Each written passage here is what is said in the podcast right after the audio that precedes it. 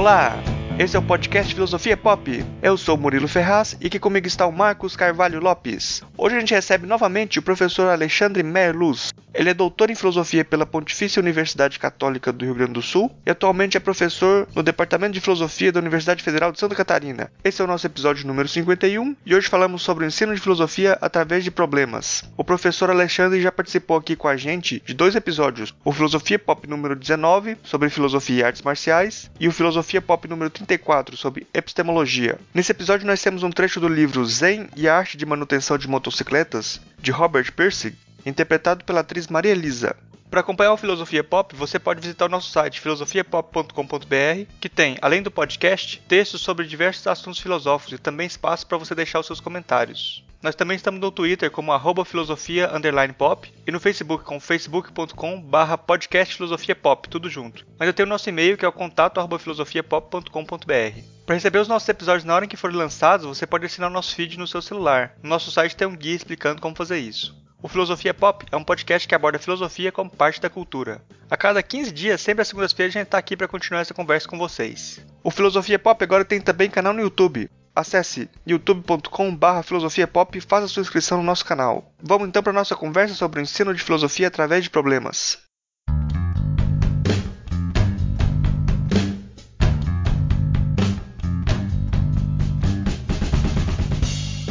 Hoje a gente recebe aqui novamente, direto de Florianópolis, o professor Alexandre Merluz. Ele é doutor em filosofia pela é, Pontifícia Universidade Católica do Rio Grande do Sul e atualmente é professor no Departamento de Filosofia da Federal de Santa Catarina. Ele já participou aqui com a gente do episódio 19 do Filosofia Pop, Filosofia e Artes Marciais, e do episódio 34 sobre epistemologia. É quem quiser é, saber uma introdução, uma apresentação aí do, do, professor, pode ir lá no episódio 19 lá que ele fala mais sobre, sobre ele, sobre a carreira dele. A nossa conversa de hoje vai ser sobre o ensino de filosofia através de questões. Eu começo perguntando aí para o professor o que diferencia a abordagem do estudo de filosofia através de problemas da abordagem mais tradicional.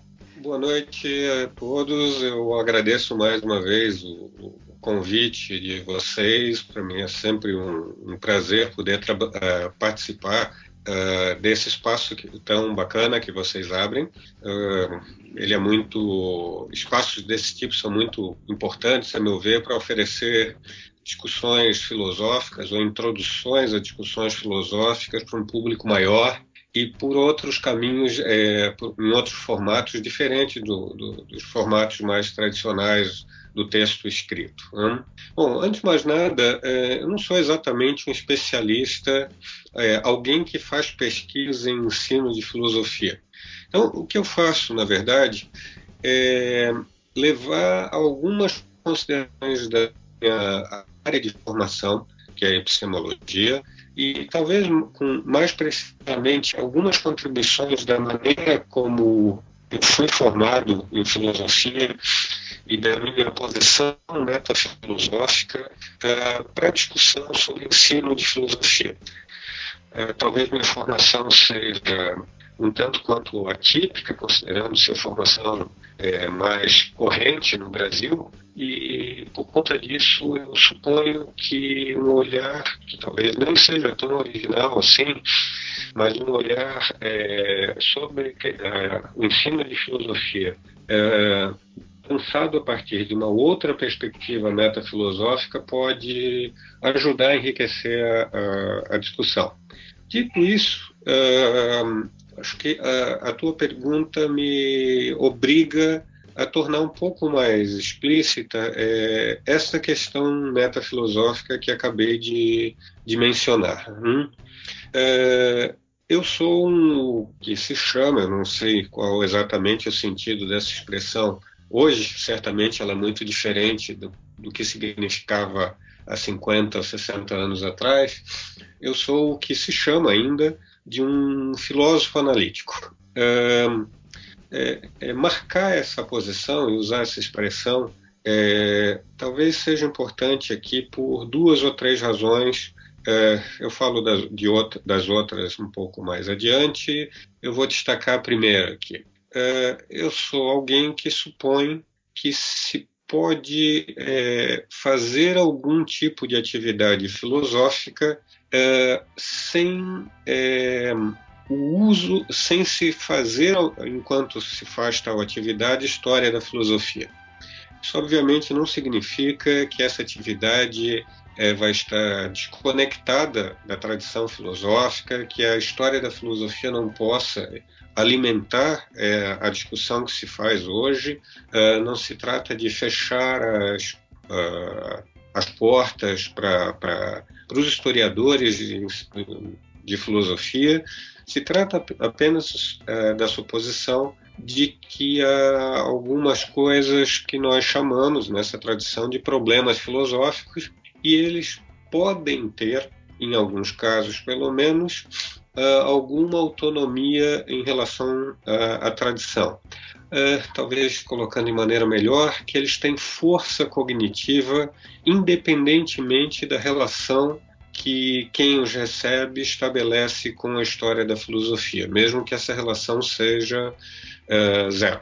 Uh, o receptor da, da, do, do, problema não tenha qualquer tipo de contato com a história da, da, da filosofia.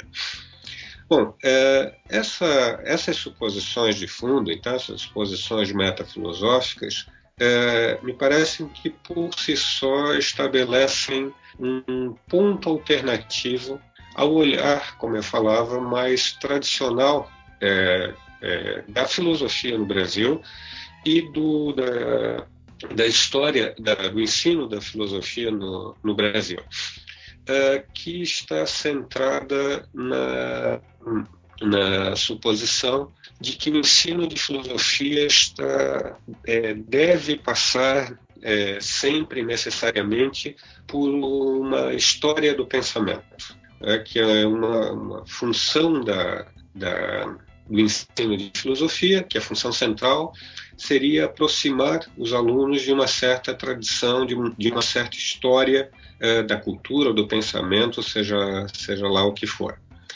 É, bom, para deixar claro, é, eu não me contraponho a, a esse trabalho. O que, assim como não me contraponho, como falei antes, ao trabalho do historiador de, da, da filosofia. Pelo contrário, acho que são trabalhos complementares. Então, como eu disse, a minha primeira, meu ponto de partida é a suposição de que há um trabalho complementar para além daquele que, que, nós vimos fazendo há, há, muito tempo na tradição brasileira, no ensino de filosofia, que aparece, por exemplo, nos manuais mais conhecidos de história da, de, de, filosofia para o ensino médio, que é, é esse trabalho feito por a partir da pressuposição metafilosófica de que nós temos coisas a oferecer é, independentemente dessa história do pensamento, a história do, da, da cultura, a história dos conceitos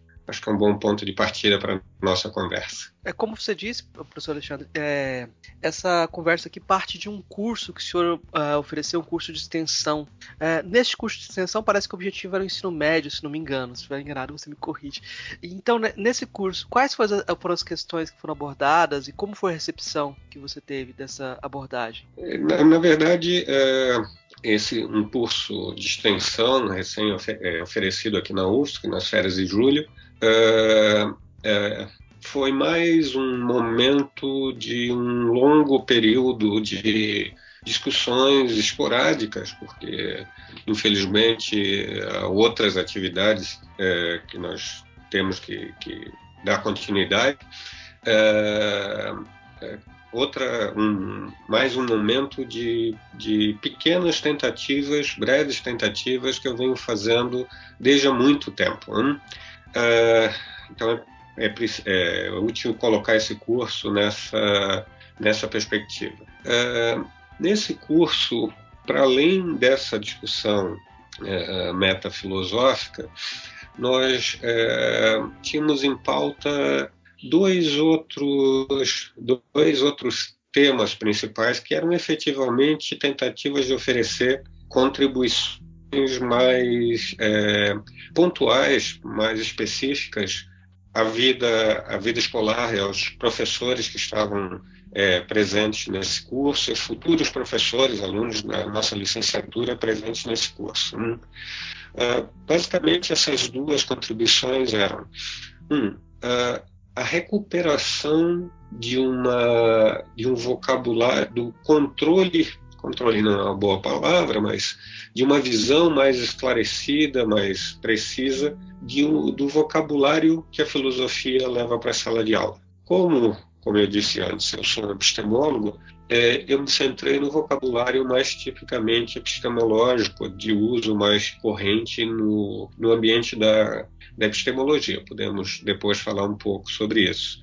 E o segundo tipo de discussão foi aí sim uma discussão sobre uma certa metodologia para o ensino de filosofia, uma, uma de muitas metodologias possíveis, que é uma metodologia que parte do uso de certos desafios intelectuais, o que no curso nós chamávamos de problemas filosóficos, uh, para a estruturação de, de aulas uh, sobre um determinado assunto. Esses, essas questões, esses problemas, poderia dar um exemplo assim, de, de das questões? Uh, eu vou falar um pouco sobre o primeiro ponto, depois volto a ele, Marcos, ok?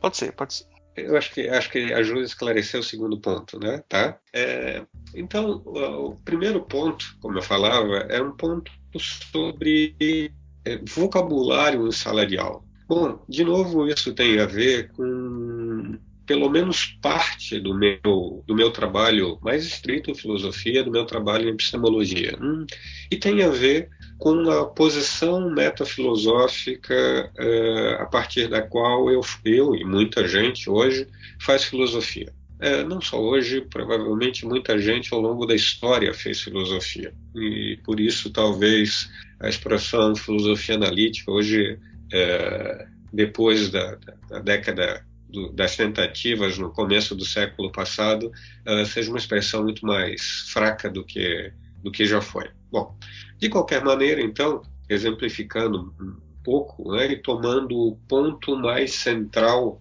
da, da epistemologia e pensando nisso uh, em sala de aula, uh, nós discutimos longamente sobre responsabilidade, por, primeiro, por parte do professor, uh, no que diz respeito ao vocabulário dos alunos, que ele já tem, e ao modo como a filosofia se relaciona com esse vocabulário que os alunos já têm.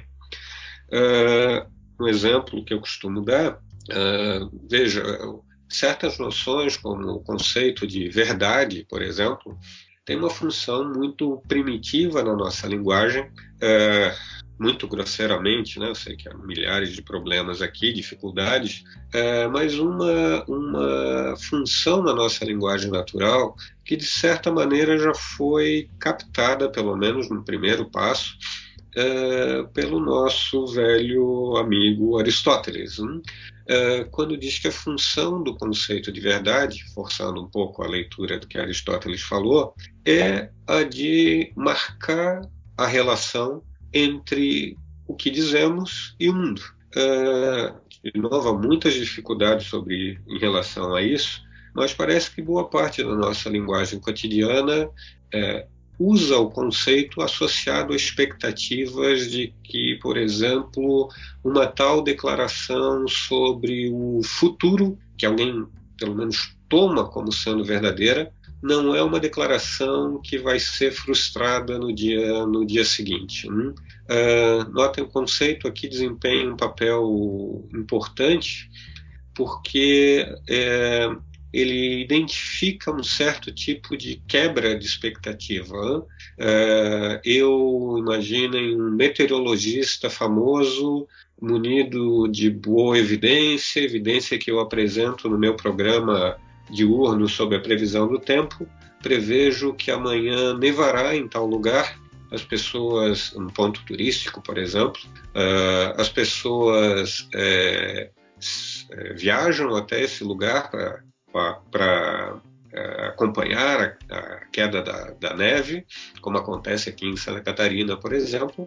Vamos supor que as pessoas reconhecem a minha competência como, como meteorologista, elas sabem que eu sou cuidadoso na, na, na coleta, na evidência de, de evidências, uh, elas checam uh, as minhas respostas com frequência e se dão conta que eu acerto em boa parte dos casos, uh, na esmagadora maioria, vamos supor, para fim do, do, exemplo dos casos, elas se dirigem até o local que eu previ, para qual eu previ neve, e, e, no dia seguinte, ao contrário da neve, um belíssimo dia de sol, sem neve. notem, parece que a as pessoas marcam o tipo de decepção que tiveram com, comigo, meteorologista, dizendo que a minha declaração foi falsa ou alguma coisa assim. Claro que nem sempre as falas são organizadas ou cuidadosas, mas não parece implausível é, identificar um certo, uma certa função do conceito de, de verdade e, por analogia, do conceito de falsidade uh, nesse uso cotidiano. Bom, uh, notem agora o meu ponto pedagógico. Né? Uh, dada essa, esse caráter muito prima, primitivo e aparentemente muito difícil de ser banido da, lingu, da, da, linguagem natural, já que é uma função prática aqui muito, muito importante, uh, é um tanto quanto assustador uh, para um filósofo como eu ouvir, e muitas vezes a gente escuta coisas desse tipo, é, de um professor de ensino médio, ou, ou, mais abaixo ainda do que isso, uma declaração é, sem mais qualificações é, de que, por exemplo, não existe verdade. Hum? É, vejam, é, dentro da universidade, talvez um, um professor, por exemplo, com formação mais adequada, um professor com informação sobre história da filosofia, é, talvez ele esteja em condições de traduzir uma declaração que um aluno de graduação, por exemplo, dá nesses termos, porque ele ouviu isso em algum lugar, leu em algum lugar, ou ele chegou a essa conclusão por algum caminho, e traduzir essa declaração como, por exemplo, a suposição de que nenhuma das nossas crenças é segura o bastante para que nós nos aferremos a ela com certeza ou alguma coisa assim. Bom, eh, essa tradução, se é que o aluno quis dizer isso, eu vou supor para fins de exemplo que, que a tradução é adequada, Uh, deixa claro que uh, o aluno não estava falando sobre, sobre a verdade, ou sobre o conceito de verdade. Ele estava falando sobre outros conceitos epistêmicos, no caso aqui, certeza, ou é, no vocabulário mais contemporâneo, de justificação epistêmica. Uh, o problema, porém, é que é pouco improvável que o aluno de ensino médio é, seja capaz de, se, de fazer essa tradução que eu acabei na, na condição de professor numa sala de aula é, em relação a essa declaração vinda do seu professor, né? ainda mais considerando as questões de autoridade, ainda mais, vamos supor, considerando o, o, status de um livro em sala de aula, supondo que uma declaração desse tipo aparece num livro, uh, só para fins de exemplo. É, dado isso, os alertas todos eram, primeiro, para algum cuidado é, no que diz respeito à suposição de que o aluno tem, em todos os casos, ferramentas para realizar esse tipo de tradução. Né? Eu alertava os professores no curso para, ao menos para a possibilidade, para mim é mais do que uma mera possibilidade, uh, que os alunos é, não consigam fazer esse tipo de tradução. É, se eles não conseguem, é, o que diz a sala de aula de filosofia quando diz, para fins desse exemplo, continuando com esse exemplo, que, o, que não existe verdade? Uh, a que serve esse tipo de declaração para fora de um contexto, de uma determinada discussão sobre pensamento, o que dado contexto apropriado, ajudaria o aluno a fazer tal e tal tradução. Então, é, como muitas vezes nós não temos as condições, por N razões, para contar uma história declarada, é, é, detalhada da, da cultura, né, do pensamento, é, bom, ao menos nós deveríamos, então, se isso se dá é, no imaginário dos alunos, se isso aparece para os alunos, é, contar essa história respeitando o vocabulário do aluno e não o vocabulário do autor uh, num determinado período histórico, se for o caso, e nem sempre é, desse vocabulário estar marcado por usos de, de conceitos é, não associados à linguagem natural, mas associados a um certo espírito de época ou de conceitos que tomaram um certo lugar técnico num debate entre filósofos. Né? Associado a isso, e voltando um pouquinho ao ponto anterior sobre uma visão sobre a história da filosofia como, meio, como caminho para o ensino de filosofia, uh, ligando as duas, as duas questões, vale lembrar que boa parte dos nossos textos clássicos, eu suponho que a esmagadora maioria deles, são textos escritos uh, para outros especialistas, né? uh, muitas vezes com um vocabulário uh, transformado em vocabulário técnico, uh, e muitas vezes essa transformação não aparece no texto. Né? um texto clássico, e nós sabemos muito bem disso, dado o ensino, inclusive na graduação, sem a devida tradução, frequentemente feita pelo professor ou por algum comentarista que que o professor utiliza em sala de aula, uh, leva a teses que são implausíveis quando postas em linguagem natural e que deturpam a tese original do autor, uh, que usa conceitos da linguagem natural, mas afastados do seu significado mais típico na linguagem natural. Uh, então, uh, voltando uh, mais uma vez, o que a gente tem, uma, em primeiro lugar, é uma sugestão é, prudencial. Né? É, nós fa falamos para pessoas que falam português, nós não falamos para pessoas, boa parte dos casos, iniciadas num certo vocabulário técnico. É, vale lembrar que a filosofia não, não tem um vocabulário técnico tão bem fixado assim, né? Nós usamos conceitos de maneira diferente ao longo da história, mesmo que, eu vou supor, esses usos todos é, é, não acompanhem, é, mesmo que o uso natural, linguagem natural do conceito, tenha eventualmente se mantido em, em algum sentido estável é, ao longo do tempo para fora da, da, tradição filosófica. Né? É, bom, um segundo ponto associado a isso é, foi uma sugestão de conteúdo para a sala de aula, não só uma sugestão prudencial. Né? É, a sugestão é a de levar para a sala de aula vocabulário mais claro e mais enriquecido. É, de novo, né? É, vale lembrar que eu estou falando aqui a partir de uma perspectiva pluralista das, no que diz respeito às contribuições da filosofia para o ensino. É, eu não estou sugerindo aqui que esse deva ser todo o currículo da, da, de filosofia, e eu nem sequer estou dizendo, é, tem uma visão muito clara do lugar de trabalhos diferentes em alturas diferentes do currículo. Mas vamos lá. Essa é uma questão que eu, não, de fato, não sei, não sei tratar agora e acho que ela demanda uh, uma discussão uh, multidisciplinar e uma discussão que envolve tradições filosóficas diferentes. Né?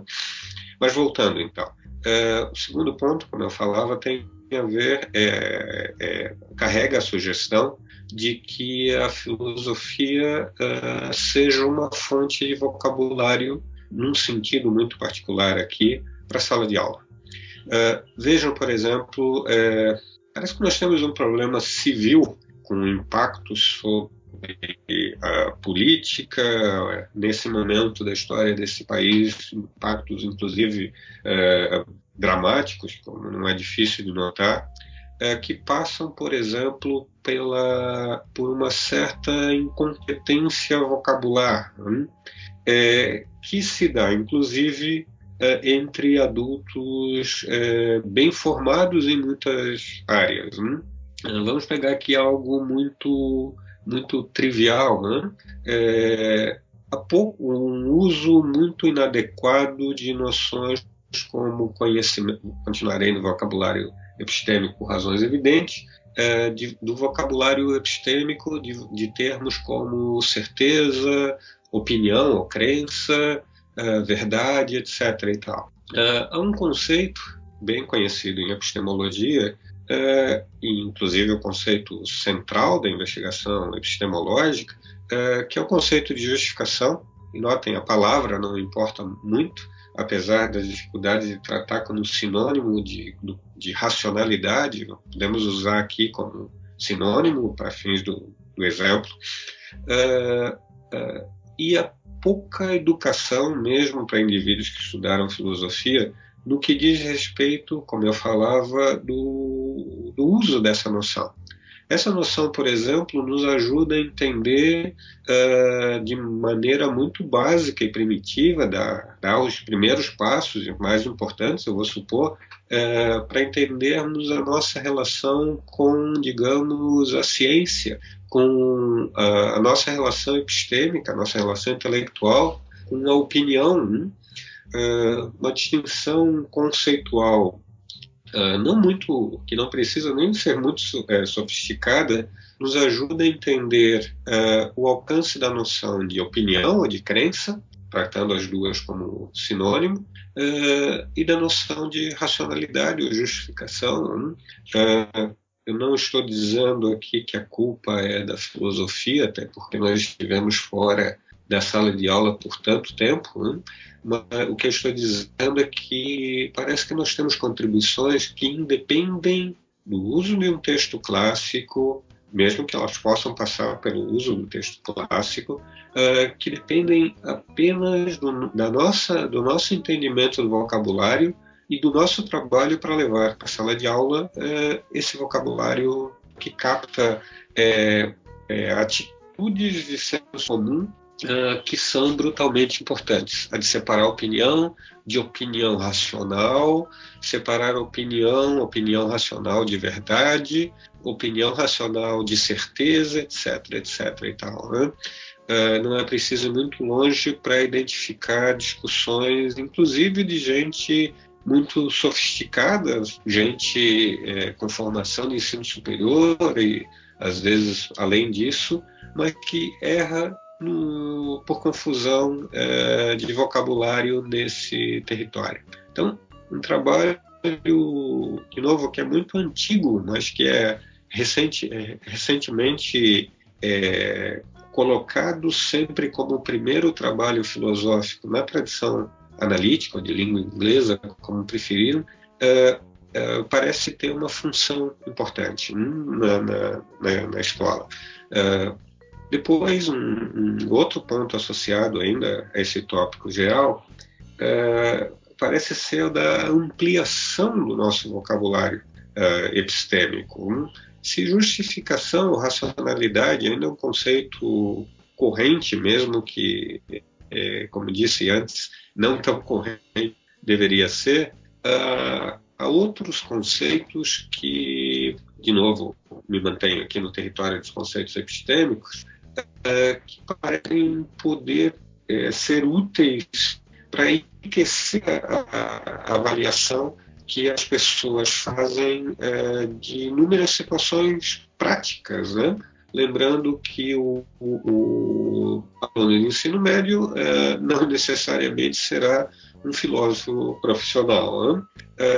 Este, esse vocabulário inclui, por exemplo, noções como virtude e todos os tipos de virtudes é, que nós podemos é, identificar ao longo da tradição, conceitos como de sabedoria, é, conceitos como de entendimento e, e etc. Hum, é, a minha sugestão, apesar de, de é, eu não ter tratamentos desenvolvidos para cada uma dessas dessa, desses conceitos é, em sala de aula, a minha sugestão é que, é que deveríamos ao menos pensar em estratégias para a introdução de, desse conceito em sala de aula.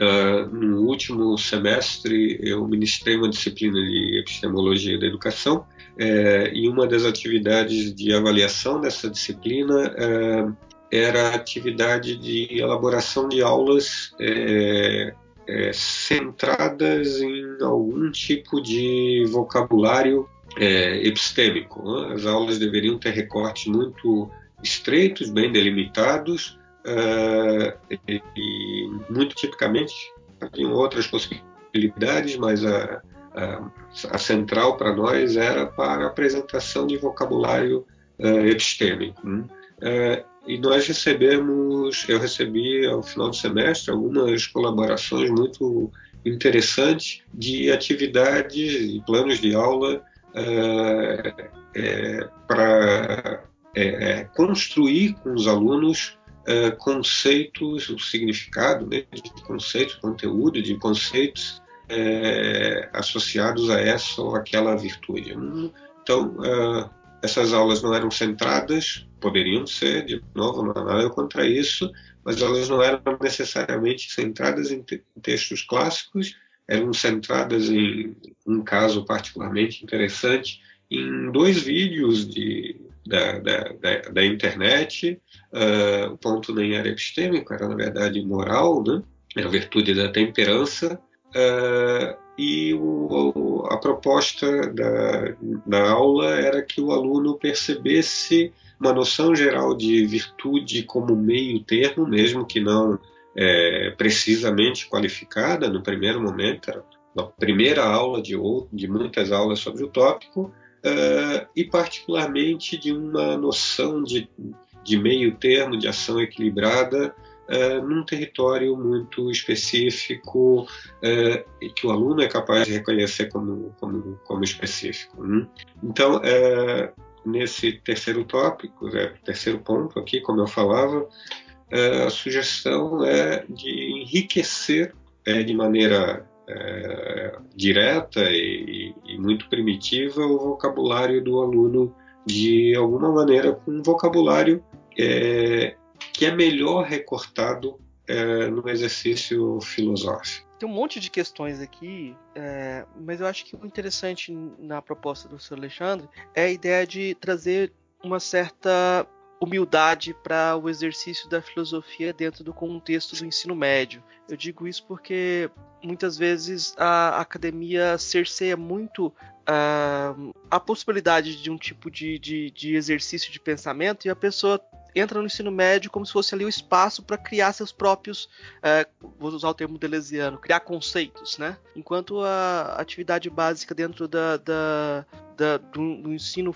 fundamental e médio seria socializar um tipo de conhecimento, então socializar um tipo de vocabulário em que as pessoas têm mais ou menos uma, uma certa estabilidade sobre as coisas que podem ser ditas naquele tipo de vocabulário, né? Quando você muitas vezes tenta tratar de história da filosofia, você acaba caindo muitas vezes no ensino de slogans, né? E isso pode ser também as suas consequências políticas, né? Na, na era do Facebook, a gente pode aprender um monte de slogans para aplicar no tribunal do Facebook. Mas seria legal se, além dos slogans, a gente tivesse ferramentas uh, analíticas, assim, argumentativas, né? Talvez falte esse tipo de, de cuidado argumentativo, né?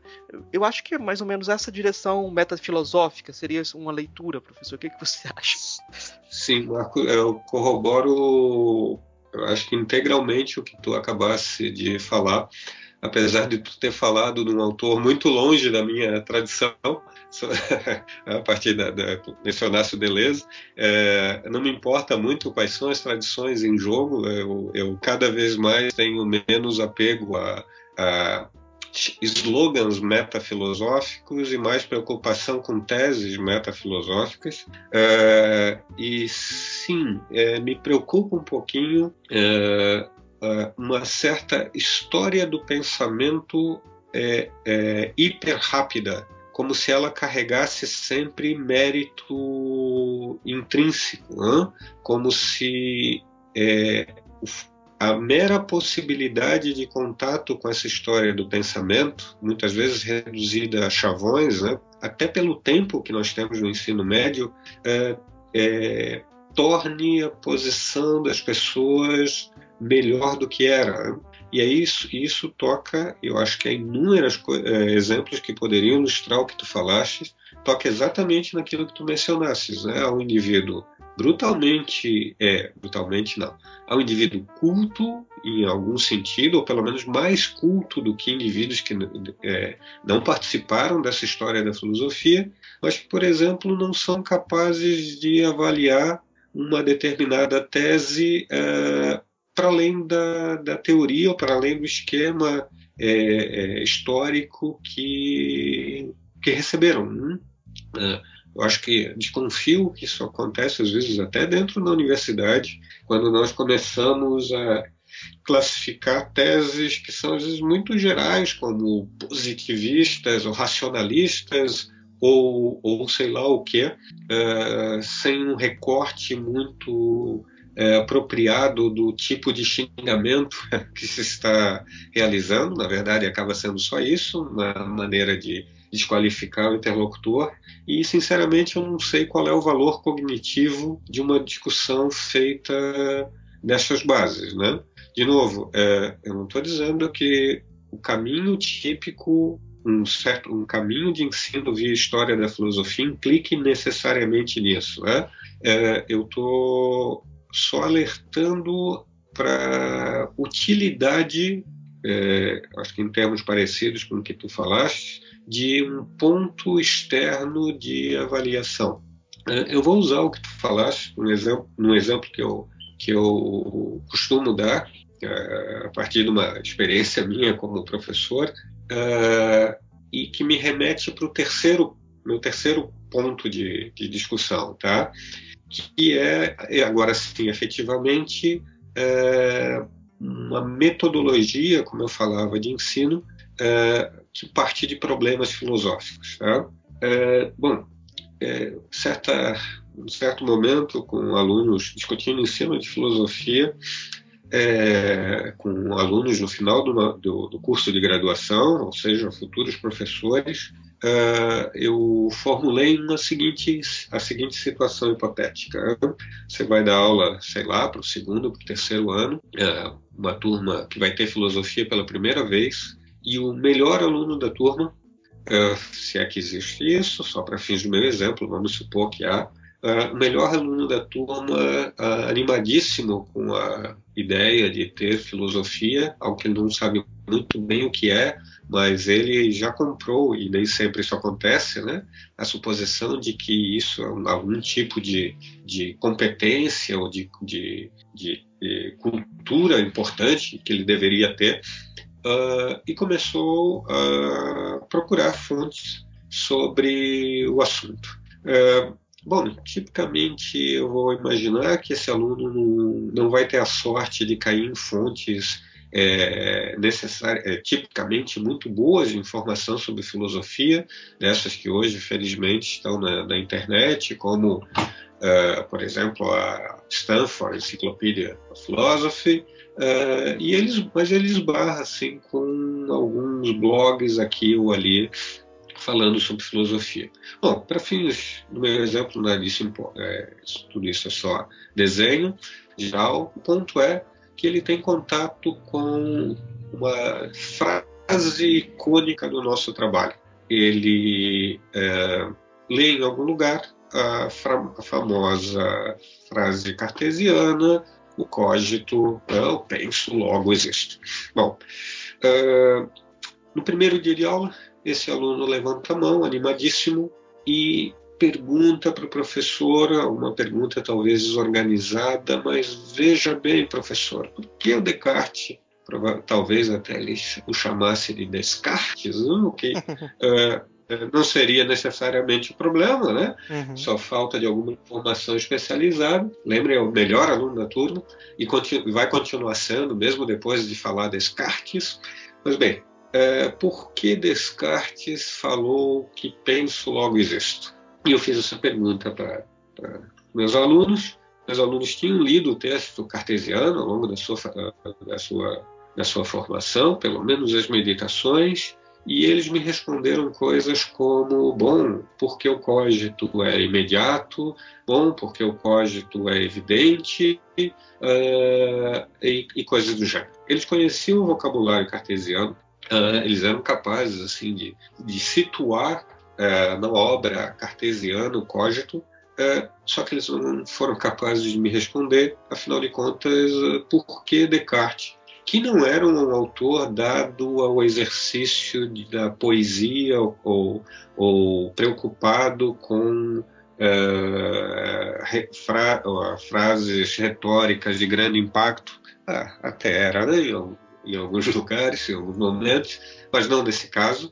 Uh, o cogito, meus alunos estavam cientes disso, né?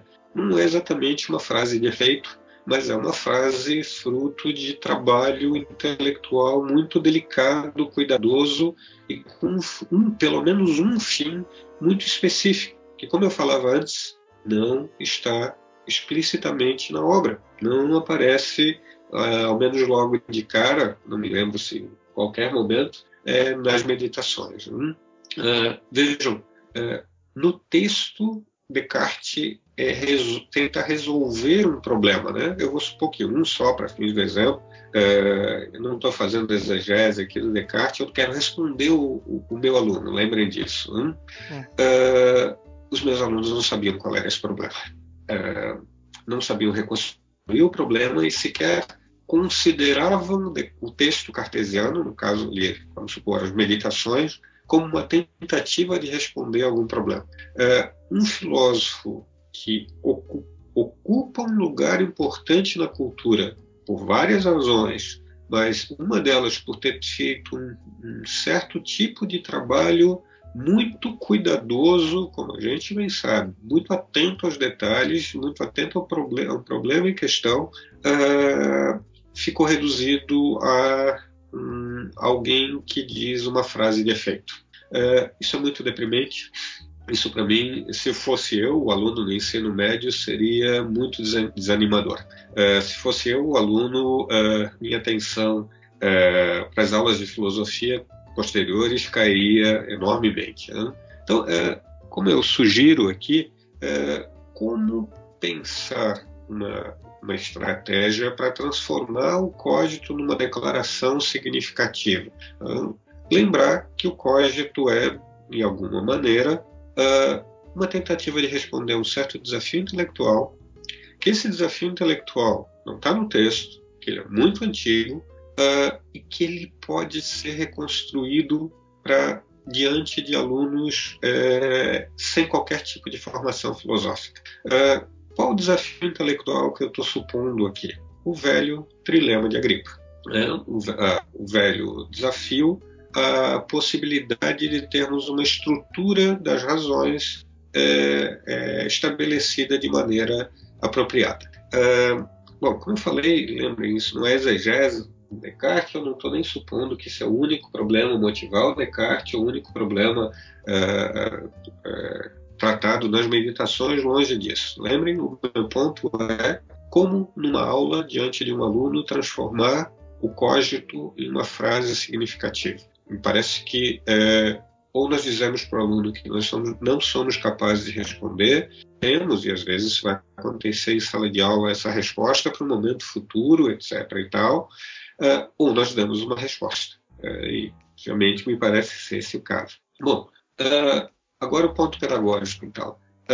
é necessário cultura filosófica para entender o trilema Vejam, meu ponto não é se cultura filosófica ajuda a encaixar o trilema numa história mais geral de pensamento. Uh, eu suponho que sim. Bem, a minha suposição aqui, a minha suposição de fundo, é que é, eu não preciso uh, de uma história do pensamento para entender o trilema de Agripa como um problema, como um desafio intelectual. É, isso não, que eu, eu não estou dizendo que é, é ruim ter uma história do pensamento, pelo contrário, aqui, encaixar coisas como o trilema de Agripa e outras estratégias de pensamento antigas uh, pode certamente enriquecer a própria leitura do trilema. Meu ponto não é esse. Meu ponto é mais específico se eu preciso, se necessariamente alguém precisa é, conhecer, é, ter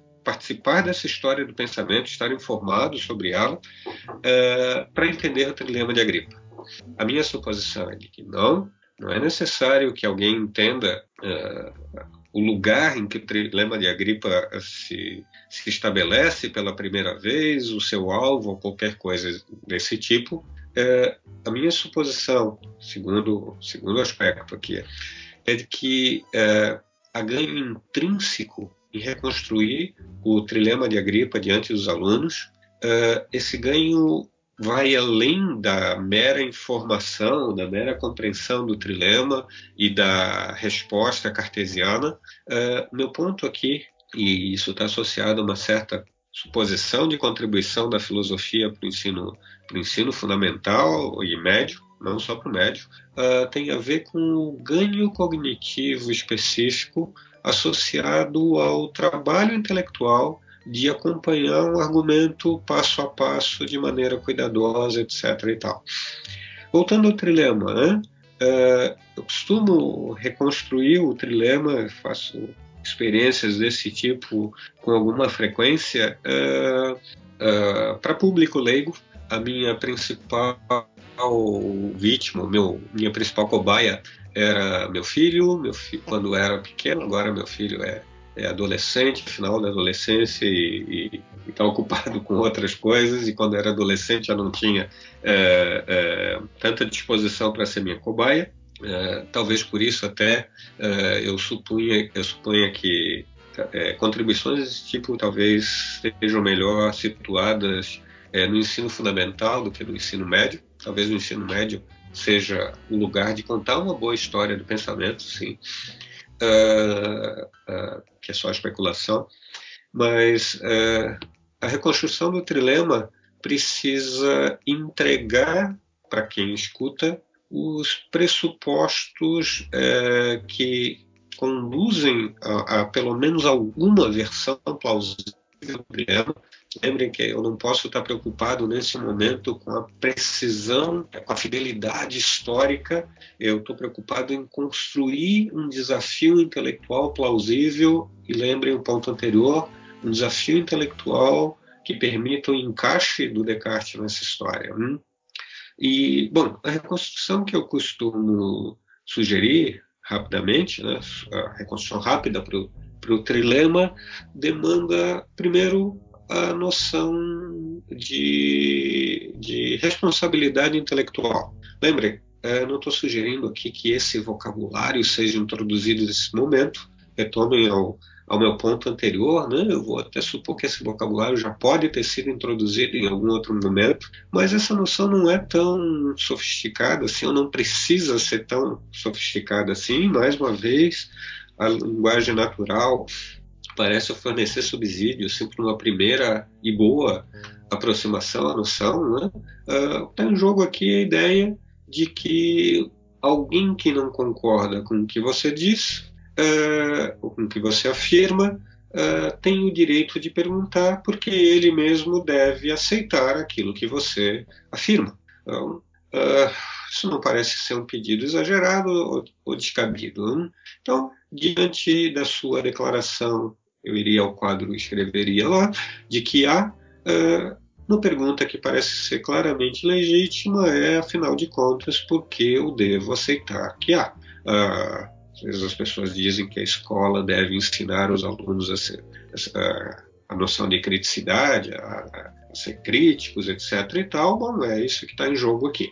Uh, pedir razões para aquilo que, que, que, lhe é dito. Uh, bom, diante de, do desafio, suponha que a resposta é B. Uh, a resposta B, porém, não precisa ser aceita porque B foi afirmada, né, mais uma vez, uh, e a pergunta parece continuar sendo legítima, o que vai demandar uma nova informação, uma nova declaração, C, D, E, F, e aqui não precisa muito para inferir uh, o, o, regresso infinito. Uh, bom, uh, eu preciso, lembrem, meu aluno não é, mesmo um aluno, particularmente se for um aluno pequeno, ele não sabe o que é um regresso infinito, mesmo que ele tenha, vamos supor aqui, a capacidade de abstrair o regresso infinito. nas minhas experiências já vi crianças pequenas dando esse passo sem grande problema.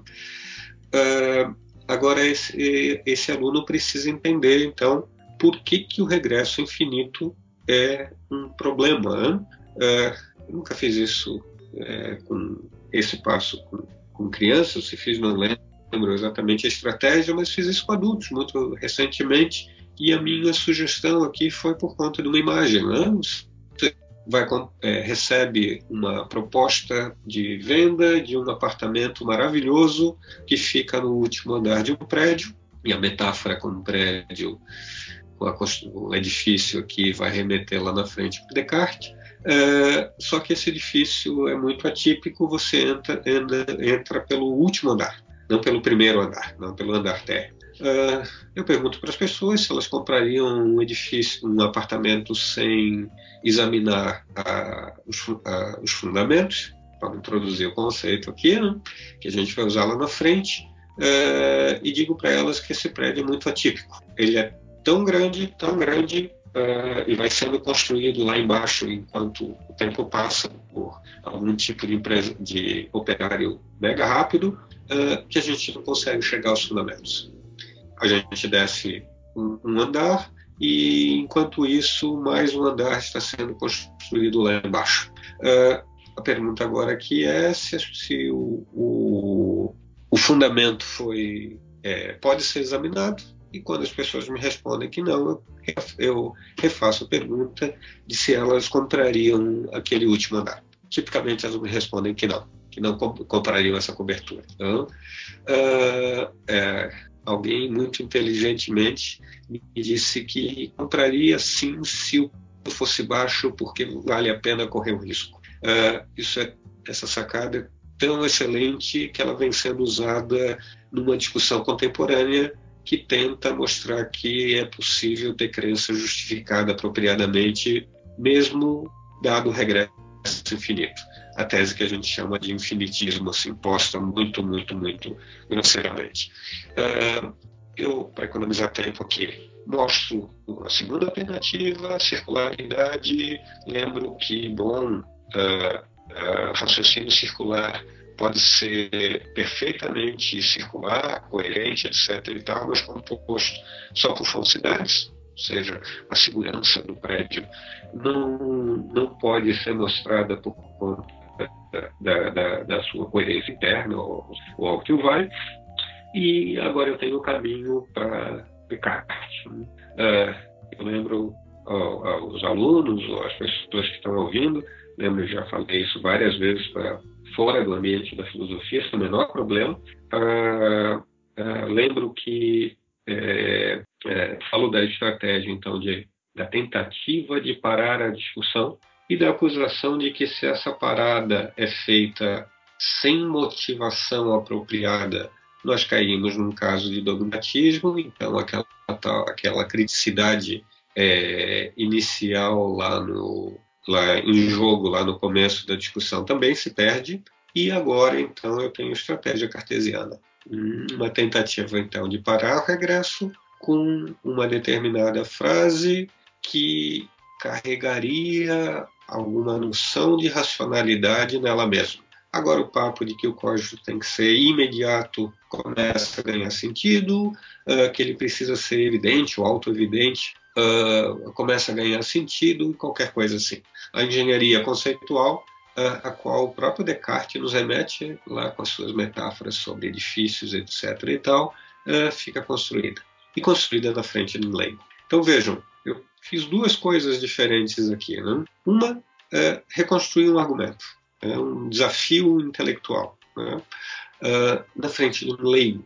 Uh, não sei se fiz isso aqui com todos os detalhes e toda a precisão por conta até do nosso, do, do, do nosso tempo e da, da correria, é, mas acho que eu, eu sugeri aqui uma estratégia geral para a reconstrução é, de um argumento. Como eu falei, eu suponho que, por exemplo, crianças ou adolescentes, para além das questões de motivação, etc. e tal, uh, têm ganho cognitivo quando exercem esse tipo de atividade é, parece que eu não estou sozinho, né? As pessoas têm treino matemático, etc. e tal, não só pela utilidade que a matemática pode ter na vida prática, mas também para um certo tipo de desenvolvimento cognitivo específico. É, e no caso aqui, eu é, dei subsídios para um passo na história do pensamento, é, creio eu, melhor informado. Né?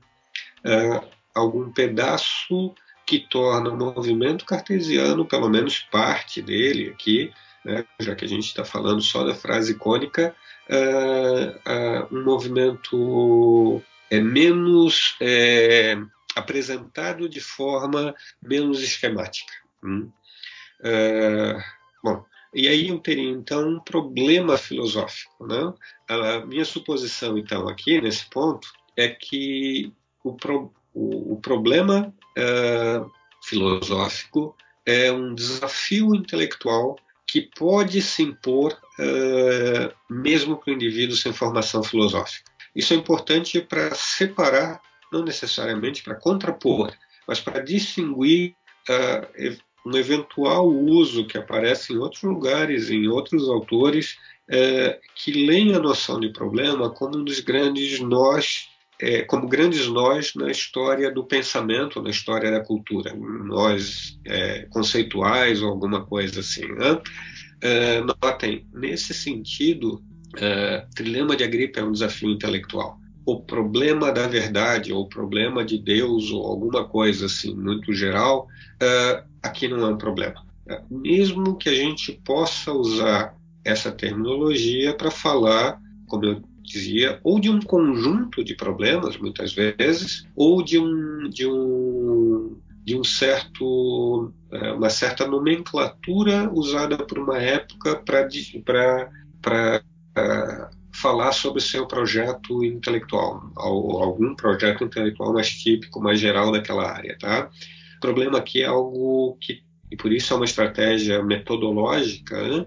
é algo que, aspas, chuta na canela do ouvinte. Eu entrego noções muito primitivas, muito simples, aparentemente não questionáveis, e delas eu retiro uma conclusão que parece muito estranha, muito exótica e que demanda uh, uh, algum tipo de investigação adicional. Uh, uma metodologia de, de impacto sobre, sobre o aluno. Acho que é um, até um tipo de provocaçãozinha que o, o Pierce eu considerava que, que alguns problemas filosóficos é como uma espécie de quebra-cabeça mental que não tem uma solução possível. Que seria é, tipo um, como se fosse um deboche do, do pensamento, que era, não tinha como objetivo chegar numa resposta, assim, né? E, e, assim, como que dá para justificar esse tipo de exercício, esse tipo de ginástica mental, assim? Você acha que, que ele ainda assim é útil? Uh, bom, uh, a tua pergunta é uma pergunta que carrega uma suposição, de novo, meta, uma segunda ordem, assim, bastante forte, né? Uhum. Não sei exatamente como a gente vai estabelecer que um determinado problema não tem solução, né? Uh, eu costumo uh, lidar com isso separando uh, dois âmbitos de, de trabalho filosófico. Né? Um é um âmbito interno, né? aquele que a gente faz mais tipicamente no, no âmbito da, da pós-graduação, ou ainda mais precisamente na pesquisa mais sofisticada dos professores. Né? É, nós rachamos, criamos fissuras em certas noções para com ela exigir é, é, revisões de conceitos importantes. Né? É, no século, na minha área, nos últimos 50 anos, um quebra-cabeça nos levou a uma revisão, ou pelo menos a criação de uma alternativa assim, muito poderosa, de uma teoria alternativa, de uma visão alternativa, sobre a noção de justificação, sobre noção, noções como noção de noções como a de racionalidade, por exemplo. Né? É, mesmo que o problema não tenha solução, mesmo que alguém suponha que o problema não tenha solução, uh, o impacto dele sobre outros conceitos, como vamos supor aqui o conceito de racionalidade, é conceito que a gente não vai abrir mão, não, é, não vai abandonar assim, pelo menos é, sem um bom substituto é, ou, ou, sem uma excelente razão, é, é, nos ajudam a construir uma história da, da essa, a, a, dar os passos dessa história da cultura que nós vamos construindo ao longo do tempo. Né? É, se provavelmente a gente pode encontrar motivações vindas de fora da comunidade filosófica para pensar questões, parece ser o caso de que algumas motivações vêm de dentro. Né? Para pegar um autor clássico, por exemplo, uh, não sei se quando Hume, por exemplo, estabelece um desafio tão poderoso quanto, quanto o problema da indução, uh, deveria se preocupar se o problema da indução tem uma solução, né? porque parece exatamente a suposição de que ele não tem uma solução que permitiu, ou que, que levou Hume, isso não é uma tese historiográfica, tá? mas uma suposição aqui para explicar meu ponto, que levou Hume a dar um passo tremendamente importante na nossa, na nossa história da cultura, aquele passo que alguns chamam, a despeito de toda discussão, de naturalização uh, uh, de aspectos importantes da nossa vida cognitiva. Né? Bom, uh, para além dessa, dessa, desse aspecto interno do nosso do trabalho associado a problemas, de novo, né? Lembra que, como eu falava agora há pouco, um problema para mim é um um desafio intelectual. Notem que eu nem estou exatamente preocupado em. e tenho algumas questões sobre isso, algumas dúvidas sobre isso, na, em, na, na relação dos alunos com teorias mais ou menos organizadas para a solução de problemas. Tá? É, meu ponto aqui tem a ver, como eu falava, com ganhos intrínsecos a, a atividade intelectual necess, é, é, necessária para se entender, eventualmente se reconstruir problemas no sentido que eu expus agora há pouco aqui. Hum? É, eu vou supor que talvez eu precise de algumas atividades anteriores a essa, algum treinamento mais básico e primitivo, é, isso não é claro para mim também, mas eu vou supor aqui que há um certo tipo de treino específico para usar a tua expressão, e eu não vejo problema nisso, é, é, na atividade de entender e reconstruir um determinado problema.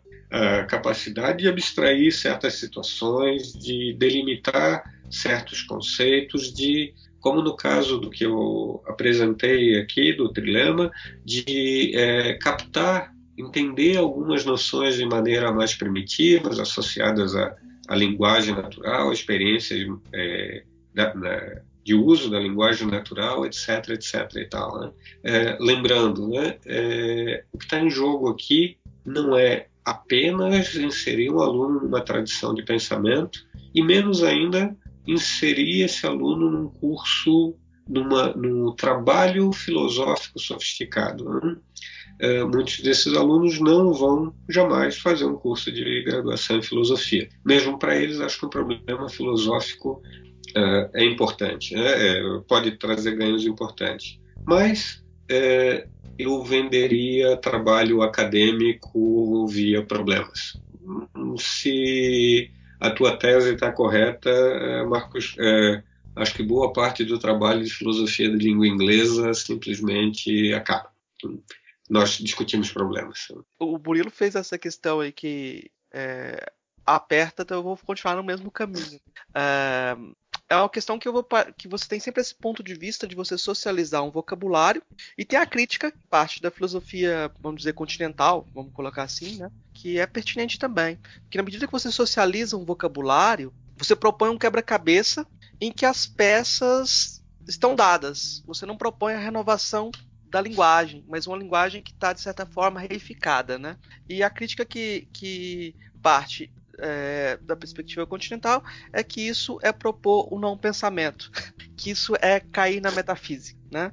Eu vou, vou pedir que você é, responda essa questão, então. É, nada como ter bons amigos, né? É, é, bom, Marcos, eu acho que o ponto aqui é perguntar até que ponto essa questão deve contaminar nosso os currículos ou um currículo é, pluralista de para o ensino médio ensino fundamental eventualmente tá? É, para afastar essa discussão numa discussão sobre currículo, eu vou apelar para conceitos em lugares diferentes da nosso, do nosso vocabulário, do vocabulário dos, das pessoas na, na vida cotidiana. Né? Costumo dizer para os meus alunos que, lembrar os meus alunos que a suposição, ao menos de saída, de que verdade, de que algum sentido de racionalidade, e aqui eu estou falando no sentido muito fraco de, por exemplo, algo como uh, não ir contra, dado o meu interesse de fazer a melhor escolha agora, uh, não ir contra as evidências, sem mais considerações. Uh, é, termos como racionalidade, é, desculpa, crença, etc. e tal, são termos da linguagem da linguagem cotidiana. Notem que eu estou falando aqui não é que as concepções da, de, é, é, sofisticadas em relação a, esse termo, a esses termos estão dados na linguagem cotidiana falando de algo muito mais primitivo aqui. Algo é, que eu falava, por exemplo, no começo aqui desse, desse podcast. Né? É, notem, note, independente de outros usos sofisticados da noção de verdade, da, de verdade é, veja, num determinado contexto, alguém pode atacar a noção de verdade, etc, etc e tal. Como eu falava, parece haver uma noção muito, muito primitiva né, um lugar muito primitivo no vocabulário cotidiano para a noção de verdade. Uh, ponto aqui não é nem que nós, filósofos, conseguimos captar bem uh, esse, esse lugar. O ponto aqui é ainda mais fraco. A suposição de que existe esse lugar. Uh, de outro lado, outros conceitos da linguagem é, cotidiana no vocabulário cotidiano, é, parecem não ter um lugar é, pragmaticamente tão bem estabelecido, ou esse lugar não parece ser muito adequado para sustentar uma, uma discussão é, teórica é, sobre a entidade em questão, por exemplo.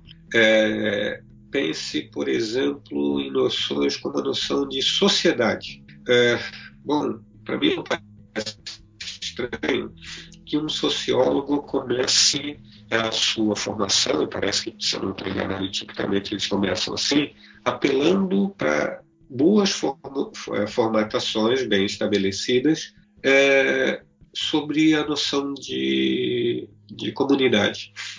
Notem, é, essa, a noção de comunidade na linguagem natural parece entregar muito pouco para um sociólogo, por exemplo. A noção de sociedade na linguagem natural parece entregar apenas coisas é, é, muito rasas como bom, um grupo de pessoas ou alguma coisa do gênero. Uh, e nesse caso, não seria possível fazer um trabalho partindo da linguagem natural, ao menos do tipo de trabalho que se quer fazer. É, nesse sentido, discutir a plausibilidade das teorias que é, não é que fazem só isso, mas que formatam uma noção como a noção de sociedade, é, acaba sendo um trabalho primário, né? Mas notem, é, esse trabalho não é exatamente primário, né? Há um trabalho anterior que uh, nem é pressuposto, porque ele parece, mais uma vez, dado, né? ele não precisa ser feito. Mas para o meu ponto, eu preciso chamar atenção.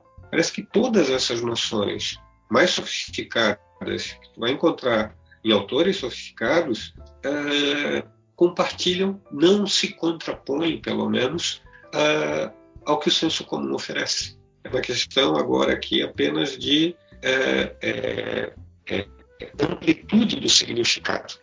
outras noções da linguagem natural é, são ainda mais estranhas. Né? É, eu mais uma vez tive discussões é, com pessoas que me afirmavam que a arte transmite conhecimento. Bom, é, como epistemólogo, é, bom, eu não fico, não ficava em nenhum momento incomodado com é, a, a valoração da arte. Eu sou o primeiro a supor que a arte tem um certo tipo de valor intrínseco e, e transmite, se essa palavra é apropriada, mas ela não é um problema aqui, é, um certo tipo de propriedade para quem a consome. É, a minha pergunta para essas pessoas é sempre se essa propriedade deveria receber o nome de conhecimento. É, notem, eu estou fazendo talvez o trabalho que tu sugere nesse caso, mas estou fazendo exatamente por contraposição desse termo com o termo linguagem natural, no que parece ser o lugar mais primitivo do termo. O termo conhecimento parece estar associado à avaliação de descrições sobre o mundo. É, e não parece ser muito absurdo imaginar que a arte não está preocupada com fazer descrições sobre o mundo. Né? Então a gente carrega um vocabulário eu vou supor aqui, não quero entrar no mérito dessa tese, mas ela só serve de exemplo, a gente carrega um vocabulário de um território onde ela está bem assentada para um território uh, onde ela parece fazer o trabalho, mas eu vou supor onde ela apenas esconde uma série de dificuldades. Né? Uh, imagine a questão: por que as crianças devem ser submetidas à, à educação artística? Por que as crianças devem ser submetidas a algum tipo de arte, seja lá o que for arte. Hum? Vamos deixar de lado essa questão. Nota, essa pergunta parece muito demandar uma resposta muito diferente à pergunta: bom, por que as crianças devem ser submetidas à educação científica? Notem, a despeito de outras questões de natureza, é, é, é, moral, política, etc. e tal, associadas a essa segunda pergunta, parece haver um primeiro tipo de resposta é, que não é chocante. Educação científica serve para que as crianças participem de alguma maneira de um determinado é, conjunto de tentativas muito, em geral, bem sucedidas, seja vamos tomar bem sucedidas aqui de maneira muito forte, mas vamos lá, uh, de descrição ou de tentativa de descrição, para ser mais modesto, do mundo exterior. Isso, por exemplo, orienta a minha tentativa, pelo menos nesse aspecto, de pensar sobre o currículo de, de ciências. A afirmação de que a arte transmite conhecimento é, ajuda a pensar sobre o currículo de artes a, afirmação de que a ciência transmite conhecimento, tomando transmite no novo sentido lá, e pouco preciso, uh, uh, ajuda a pensar no currículo, ajuda a organizar passos para aproximação do, do, da atividade de, de, de, compreensão e eventualmente até de formulação de teorias. Então, é, nota, é, voltando, acho que o trabalho que tu está sugerindo no currículo, é, talvez possa ser feito em lugares diferentes do nosso vocabulário, do, do vocabulário que a gente pega para a escola. A tese mais pesada, a tese de que um desses trabalhos está errado, é uma tese que eu é, não consigo discutir aqui. É, sinceramente, tese que não me, não me parece ter motivação de sair. É, bom, nós temos aqui, nós estamos com uma proposta nos últimos episódios aqui do podcast que a gente vai fazer três perguntas para todos os convidados, as mesmas três perguntas. E depois a gente vai, no, quando já tiver uma quantidade boa de respostas, a gente vai fazer um, um vai juntar elas e fazer algum, um, alguma coisa é, com, com, as respostas diferentes assim para a mesma pergunta, né? Aproximar elas. A primeira pergunta é o que é filosofia? Uh, filosofia é o um nome geral de um conjunto de atividades em si mesmas muito diferentes uh, que se unem que se unem num segundo nível com uma suposição uh, via uma suposição uh, que mesmo ela pode ser disputada e que em algum nível a gente precisa defender argumentativamente uh, aquilo que está falando. A, a segunda questão é qual a filósofa ou filósofo que mais lhe impressionou, daqueles que conheceu pessoalmente? É, dos que eu conheci pessoalmente, é Ernest Sosa, por conta da junção de precisão filosófica, é, pela amplitude da contribuição que ele dá no meu território e pela generosidade e finesse pessoal assim, muito dignas de, de nota. Acho que um filósofo, em alguma medida, deveria ter compromissos com questões além das questões teóricas que trata. Bom, a terceira pergunta é: qual é a filósofa ou filósofo favorito? Uh, provavelmente Hume, se considerar o pacote inteiro, se considerar estilo literário, se considerar lugar na, na, na tradição filosófica, e se considerar o, o, o conjunto de problemas é, que nos ofereceu. Uhum. É, bom, eu acho que a gente pode partir para as indicações, né? Vocês disseram que era difícil, não tá fácil. É difícil foi a pergunta do Marcos, né?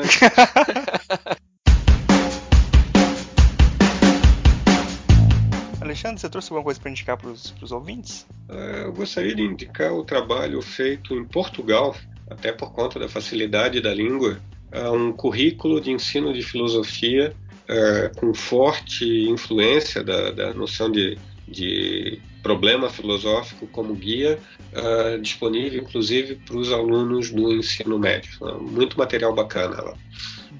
Uhum. É, Marcos, tem alguma indicação? Tenho algumas indicações aqui. Eu queria indicar o livro O Porco Filósofo, Sem Experiências de Pensamento para a Vida Cotidiana. Acho que a autora é Julio, Julian Baghini, é isso, né? Hum, bem bacana. É, e a gente vou indicar dois textos que seriam interessantes aí já dentro da história da filosofia, mas porque a gente citou aqui que é o discurso do método do René Descartes e como tornar as nossas ideias claras do é, Charles Sanders Peirce. Né? Os dois vão trabalhar aí com alguma coisa uh, ligada aqui nossos pontos. Eu acho que uma coisa interessante do Descartes é pensar que ele inaugura uh, uma razão procedimental. A razão tem procedimentos para ela se acontecer. Eu acho que é algo, bem importante aqui. Se a gente ouvir uh, o episódio, vai aparecer também como relevante.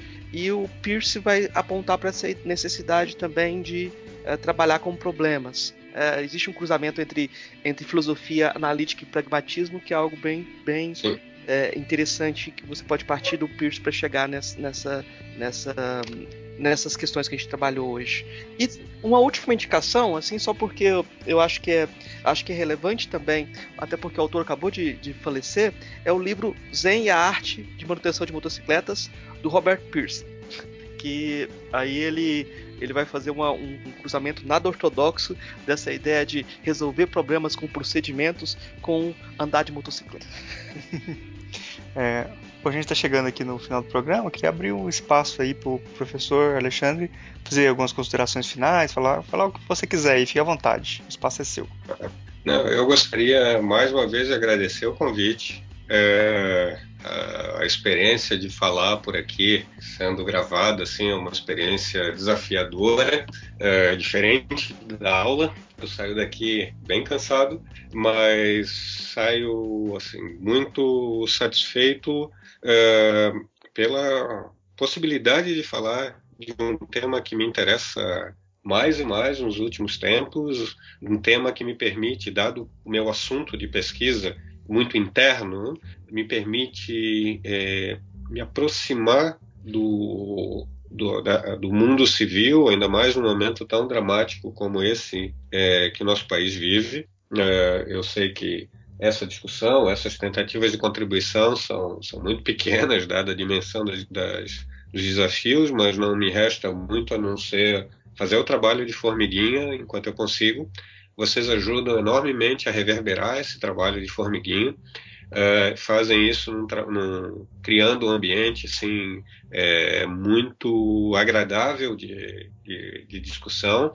É, apesar da nossa tradição carregar um pouco o embate intelectual, e ela precisa carregar, né, as teses precisam ser postas à prova, uh, tem momentos em que a gente especula, assim, situação amigável são momentos é, de grande valor, momentos em que muitas vezes nós damos, é, tornamos mais seguros passos para que eles possam ser mais adequadamente testados lá na frente. Então, eu só tenho a parabenizar vocês pelo trabalho, imagino que ele não seja pequeno, e mais uma vez agradecer o convite e me colocar à disposição para qualquer outro, outra discussão que eu possa para qual eu possa contribuir. É, muito obrigado aí pelas palavras aí elogiosas.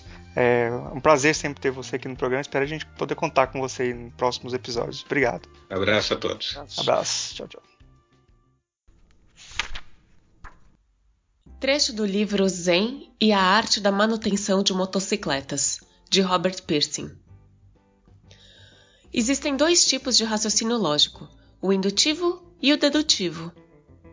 As inferências indutivas começam com o exame da máquina e permitem chegar a conclusões gerais. Por exemplo, se a motocicleta falha ao passar sobre alguma saliência, depois passa por cima de uma outra saliência e falha, depois falha de novo ao passar por uma terceira saliência, correndo normalmente num longo trecho liso e reto de estrada, e depois falha ao passar sobre uma quarta saliência chega-se à conclusão lógica de que a falha é causada pelas irregularidades da estrada. É o raciocínio indutivo, o raciocínio a partir das experiências particulares, visando as verdades gerais. Com as inferências dedutivas, o processo é inverso. Começamos com o conhecimento geral e prevemos uma observação específica. Por exemplo, se consultando a hierarquia dos elementos da máquina, o mecânico sabe que a buzina é alimentada exclusivamente pela eletricidade fornecida pela bateria, ele poderá logicamente deduzir que, se a bateria se esgotar, a buzina não funcionará. É o raciocínio dedutivo. Problemas complicados demais para serem resolvidos pelo senso comum são solucionados através de longas séries de inferências indutivas e dedutivas que vão e vêm, seguindo trajetórias complexas entre a máquina observada e a hierarquia mental da máquina encontrada nos manuais. A formalização do programa adequado para essa trama de interferências é o método científico. Na verdade, nunca vi um problema de manutenção tão sério que requeresse a aplicação total do método científico formal. Os problemas de conserto não são tão difíceis assim. Ao tentar criar uma imagem do método científico formal, penso num enorme trator, uma escavadora imensa, vagarosa, monótona, pesada, que dá trabalho para manejar, mas que é invencível. Leva duas vezes, cinco vezes, quem sabe até uma dúzia de vezes mais tempo do que as técnicas da mecânica informal. Mas a gente sabe que no fim vai resolver tudo.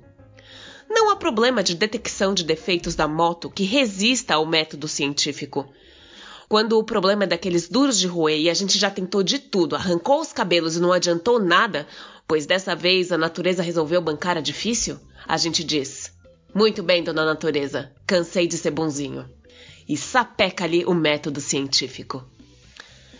Para isso, deve-se possuir um caderno de laboratório. Anota-se tudo formalmente, de modo que a gente saiba onde está, onde estava, para onde está indo e para onde quer ir. No trabalho científico e na eletrônica é necessário fazer isso, porque senão os problemas ficam tão complicados que a gente se perde, se confunde, esquece o que sabe e o que não sabe e termina desistindo. Na manutenção das motocicletas, as coisas não são tão intrincadas assim. Mas quando começa a confusão, é melhor não deixá-la aumentar. Deve-se proceder de maneira formal e exata. Às vezes, só anotando os problemas a gente já percebe qual é a sua verdadeira natureza. Os enunciados lógicos anotados no caderno dividem-se em seis categorias: 1. Um, exposição do problema. 2. Hipóteses sobre a causa do problema. 3. Experiências destinadas a testar cada hipótese. 4. Resultados previstos das experiências. 5. Resultados observados. E 6. Conclusões a partir dos resultados das experiências. Não há diferença entre esta e a organização de muitos cadernos de laboratório de colégios e faculdades. Mas o objetivo aqui não é mais apenas manter os alunos ocupados. Agora, se as anotações não forem exatas, a orientação correta do raciocínio ficará comprometida. O objetivo real do método científico é certificar-se de que a natureza não nos enganou, fazendo-nos pensar que sabemos algo que realmente não sabemos. Todo mecânico, cientista ou técnico já passou tantas vezes por isso que está sempre de sobreaviso. Essa é a razão principal pela qual tantos dados científicos e mecânicos parecem tão monótonos e cautelosos. Se a gente se descuidar, se começar a romantizar os dados científicos, enfeitando as coisas aqui e ali, logo a natureza vai fazer a gente de bobo. É o que acontece muitas vezes, mesmo quando não se lhe dá nenhuma oportunidade. Deve-se ser extremamente cuidadoso e extremamente lógico ao lidar com a natureza. É só escorregar no raciocínio que o edifício científico inteiro desmorona. Uma dedução equivocada sobre a máquina pode deixar-nos confuso indefinidamente. Na primeira parte do método científico formal, que é a exposição do problema, o principal é aprender a afirmar apenas aquilo que se tem certeza. É muito melhor começar da seguinte forma: Problema a resolver. Por que a motocicleta não funciona? Que parece idiota, mas está correta. Do que começar assim: Problema a resolver. Por que o sistema elétrico falhou? Uma vez que não se sabe se o problema é no sistema elétrico deve-se anunciar o seguinte: Problema a resolver. O que há de errado com a motocicleta?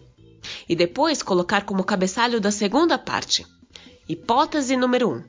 O problema é no sistema elétrico. Elaboram-se tantas hipóteses quantas for possível. Depois, criam-se experiências para testar as tais hipóteses, com o propósito de verificar quais são as verdadeiras e quais as falsas.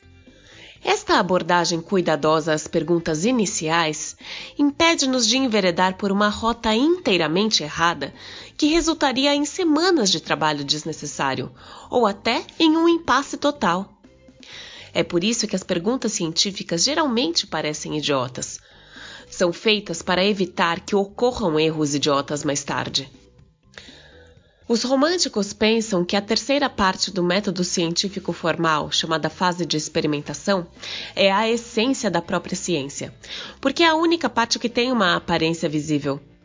Eles veem montes de tubos de ensaios e aparelhos esquisitos e pessoas correndo para lá e para cá fazendo descobertas.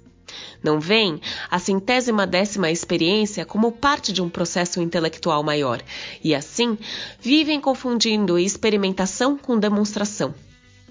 Um cara que esteja realizando um verdadeiro espetáculo de ciência com um equipamento tipo Frankenstein no valor de 50 mil dólares não estará fazendo ciência se souber de antemão qual será o resultado do seu trabalho. Por outro lado, o mecânico de motos que troca a buzina para ver se a bateria funciona, esse está realizando informalmente uma verdadeira experiência científica. Está testando uma hipótese ao consultar a natureza. O cientista de seriado de TV que murmura tristemente: A experiência foi um fracasso. Não conseguimos alcançar os resultados previstos. Está precisando urgentemente de um novo roteirista. Uma experiência nunca fracassa apenas porque deixa de alcançar os resultados previstos. Uma experiência só é um fracasso quando também deixa de testar adequadamente a hipótese em questão quando os dados que ela produz não provam nada de maneira alguma. Então, é preciso aprender a utilizar as experiências que testam apenas a hipótese em questão, nada mais, nada menos. Se a buzina tocar e o mecânico concluir que o sistema elétrico inteiro está funcionando, está em palpos de aranha, porque tirou uma conclusão ilógica. A buzina que funciona apenas mostra que a buzina e a bateria estão perfeitas. Para planejar uma experiência adequada, ele tem que direcionar o pensamento para as relações de causalidade entre os elementos do sistema encontradas na hierarquia. A buzina não faz a moto andar, nem a bateria, a não ser de um modo bastante indireto. O ponto em que o sistema elétrico atua diretamente sobre o motor são as velas. Se a gente não testar as velas que ficam na saída do sistema elétrico, nunca vai saber se a falha é elétrica ou não. Para testá-las adequadamente, o mecânico deve retirar a vela e encostá-la no motor, de modo que se feche o circuito junto à base da vela, acionar o kick e esperar que a vela solte uma centelha azulada. Se isso não acontecer, ele pode chegar a uma das seguintes conclusões: A. Há uma falha elétrica. B. A experiência foi mal feita. Se ele for tarimbado, tentará mais algumas vezes, procurando fazer a vela funcionar de todas as maneiras que souber. Se não conseguir, poderá concluir que a hipótese A é correta.